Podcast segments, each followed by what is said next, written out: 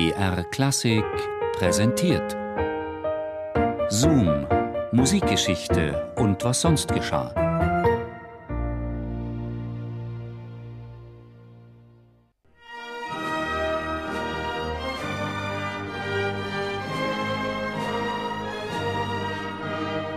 Das Jahr 1943 begann für Josef Stalin gut.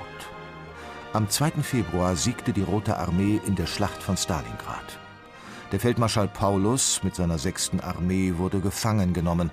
Nach zwei verlustreichen Jahren zeichnete sich im Krieg eine Wende ab. Diese sollte mit allen Mitteln unterstützt werden, nicht nur mit Waffen und Panzern, sondern auch mit entsprechender Musik. Stalin war ein großer Musikliebhaber. Er besuchte regelmäßig Opernvorstellungen des Bolschoi-Theaters in Moskau bewunderte die einen Künstler, maßregelte die anderen, mischte sich gerne in Fragen der szenischen Aufführung und künstlerischen Interpretation ein. Sein Wort war Gesetz, seine Gunst bedeutete materielle Zuwendung, seine Kritik hingegen Verhaftung und Gefangenenlager. 1943 befahl er den sowjetischen Komponisten, eine neue Hymne zu schreiben. Sie sollte die Internationale ersetzen, die bis dahin die offizielle Hymne des bolschewistischen Russlands gewesen war.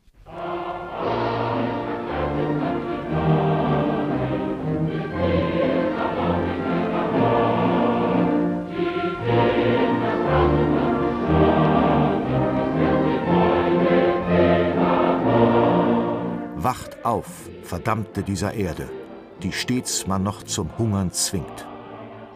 Dieser Ruf zum Aufstand der Verdammten, zusammen mit der ungestümen Musik, passte 1943 überhaupt nicht mehr.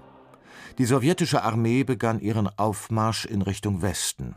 Die Hoffnung auf einen Sieg entflammte. Der Patriotismus sowjetischer Soldaten musste unterstützt werden. All das sollte im neuen Text vorkommen und mit neuer Musik unterstrichen werden. Der passende Text war bald gefunden. Ihn schrieben die russischen Dichter Sergei Michalkow und der armenische Dichter El Registan. Darin kam Großrussland vor, Stalins weise Führung und der Kampf gegen Feinde. Von Russland, dem Großen auf ewig verbündet, steht machtvoll der freien Republiken Bastion. Es lebe vom Willen der Völker gegründet die einig und mächtige Sowjetunion. Nun galt es, passende Musik zu finden. 14 Komponisten, darunter Schostakowitsch, Prokofjew und Khachaturian, machten sich an die Arbeit. Im Spätherbst 1943 wurden die Ergebnisse Stalin präsentiert. Die ganze Nacht hindurch ertönten im fast leeren Zuschauerraum des Bolschoi-Theaters verschiedene Klänge der Hymne mit ein und demselben Text. Auch die alte zaristische Hymne Gott schütze den Zaren und die Marseillaise mussten immer wieder angestimmt werden, um die Wirkung zu vergleichen. Schostakowitsch erinnerte sich später, dass er während der Vorführungen verbissen gedacht hatte, hoffentlich nehmen Sie meine Hymne, das wäre eine Garantie dafür, dass ich nicht festgenommen werde. Nicht einmal Schostakowitsch, der ein Jahr vorher die legendäre Leningrader Symphonie komponiert hatte, konnte sich vor Stalin sicher fühlen. Ähnlich soll es auch seinen Mitbewerbern ergangen sein.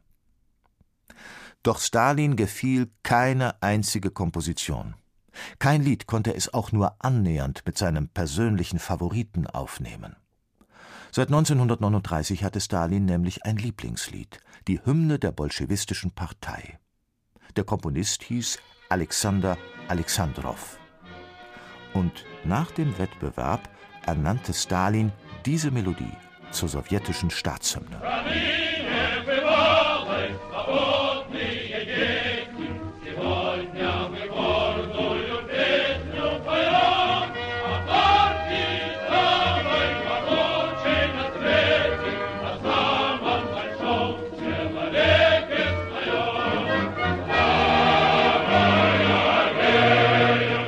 Dieses Lied, das die bolschewistische Partei rühmte, hatte nach Stalins Ansicht alles, was eine Staatshymne haben musste.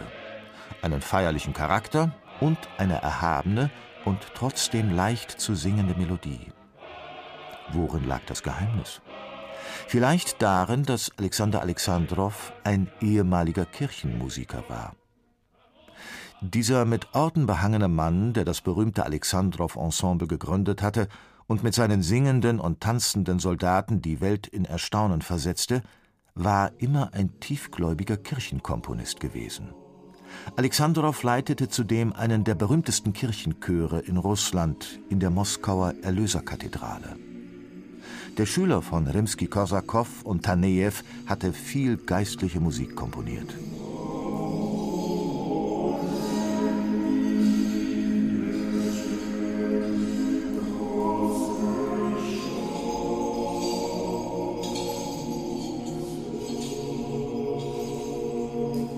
Nach der Revolution 1917, als in Russland Kirchen in die Luft gesprengt und Priester erschossen wurden, da musste Alexander Alexandrow einen anderen Beruf suchen.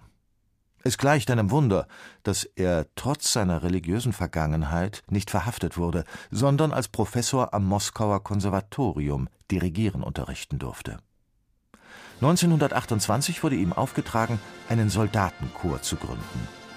Mit diesem Alexandrow-Chor der Roten Armee wurde er weltberühmt.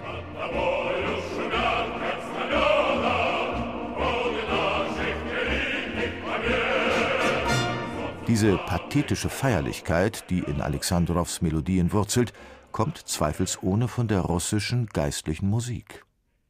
Ob das dem Atheisten Stalin bewusst war, als er sich für Alexandrows Melodie für die sowjetische Hymne entschied? In der Nacht zum 1. Januar 1944 wurde die Hymne zum ersten Mal vom sowjetischen Rundfunk übertragen. Die Hymne hat viele kommunistische Herrscher überlebt. Nach und nach sind aus dem Text Stalin und dann auch Lenin verschwunden. Seit zehn Jahren ist sie wieder die offizielle Staatshymne Russlands. Der 87-jährige Dichter Sergei Michalkow musste seinen Text wieder umschreiben. Jetzt geht es darin um die von Gott zu beschützende Heimat und ein geheiligtes, mächtiges Land. Die Musik des Kirchenkomponisten Alexander Alexandrow ist bei aller Veränderung unverändert geblieben